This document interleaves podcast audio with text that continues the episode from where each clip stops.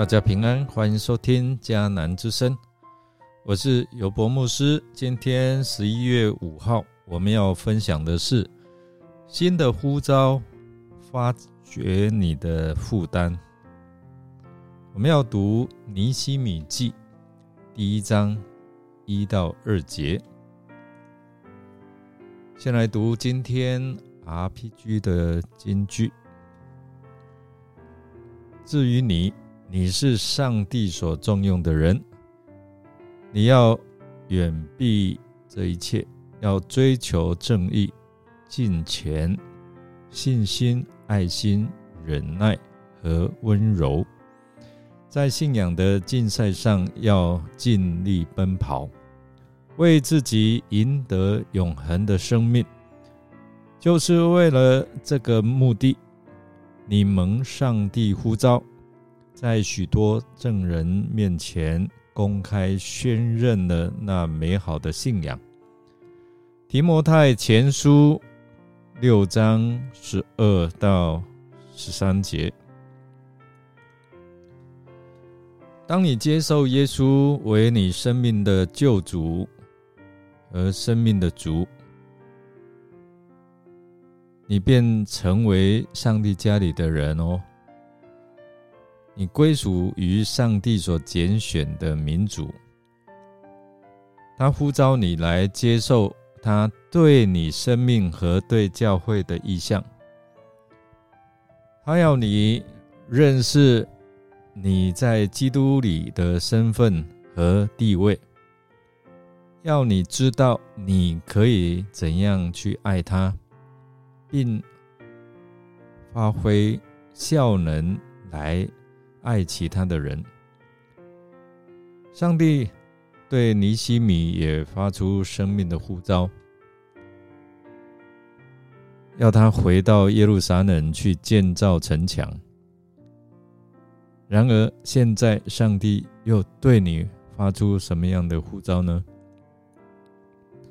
尼西米。他的意思是耶和华的安慰，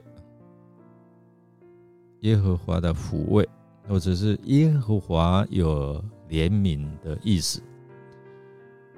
尼西米从出生就身处在异邦，但对上帝的信仰坚贞以及对祖国的爱国之心，可以看出他的父母应该是虔诚的被掳犹太人。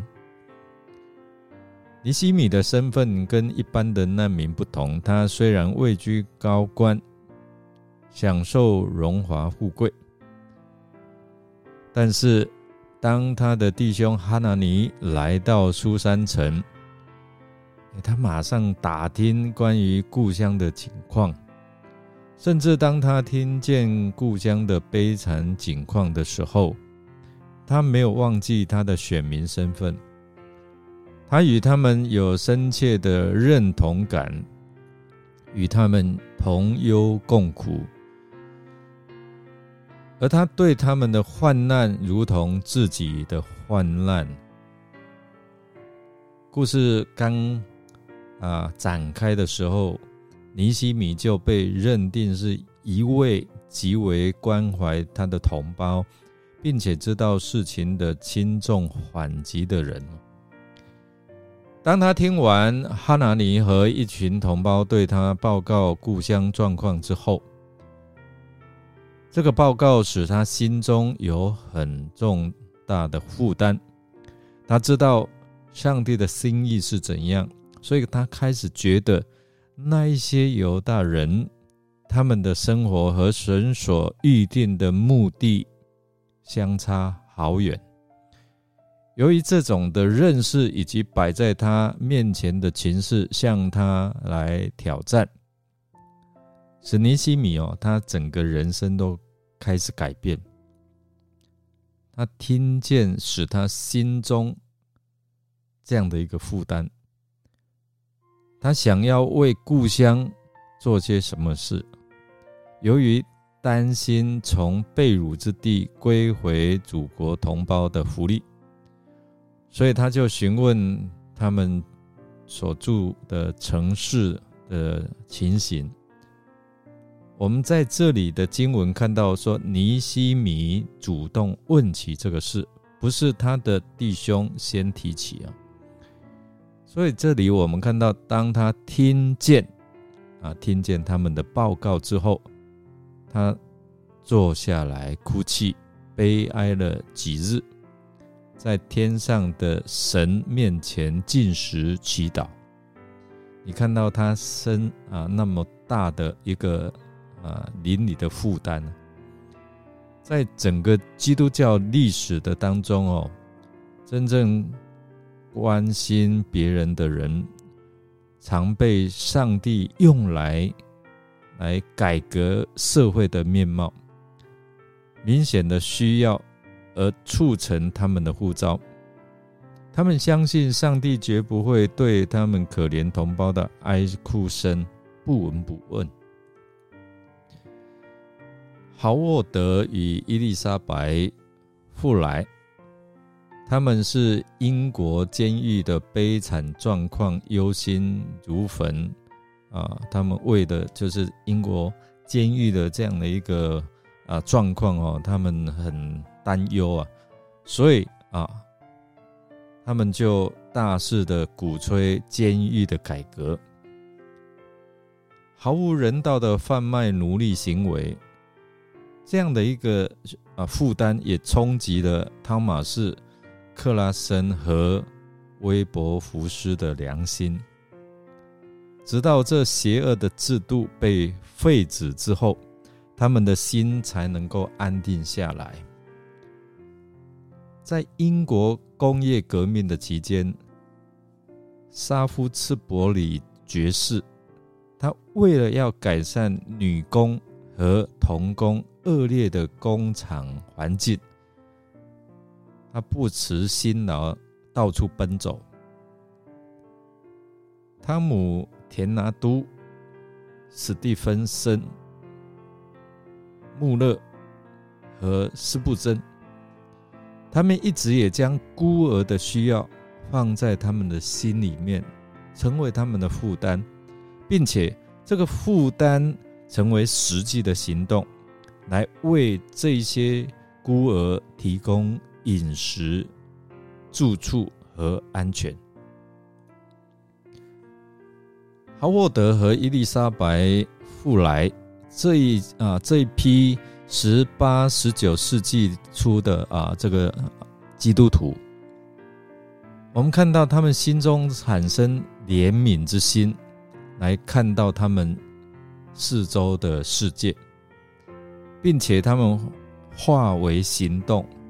其次呢，我们透过今天所看到这段的经文，说明尼西米他内心的这种负担，他看见。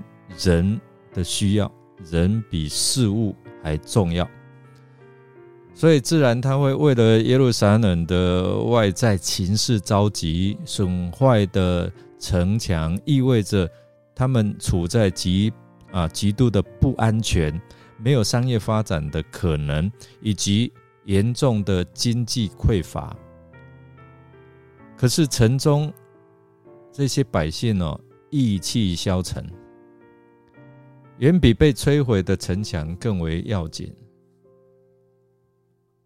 他那位从耶路撒冷来的朋友也有同感，所以对城中市民的关心，胜过于防御工事来的更迫切。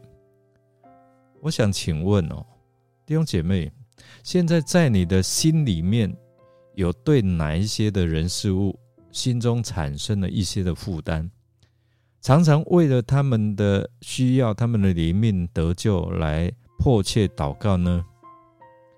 你是否有像尼西米一样，当你听见他们的困境之后，你坐下来为他们担忧，甚至悲哀、哭泣，在上帝的面前为他们进食、祷告、祈求，盼望这些骨肉至亲。他们能够得救，能够脱离他们的困境呢？我们来默想：上帝对尼西米发出建造城墙的呼召，是因为看见这些百姓他们的困苦、他们需要。而上帝正对你发出什么样的呼召呢？你心中有什么样的负担呢？让我们一起来祷告。亲爱的天父上帝，感谢你借着耶稣基督的救赎选召我们，使我们能够成为你蒙爱的子民。你的话语、你的真理也提醒我们，要不断的追求正义、敬虔、信心、爱心、忍耐和温柔。而在信仰的竞赛上面，我们要尽力奔跑。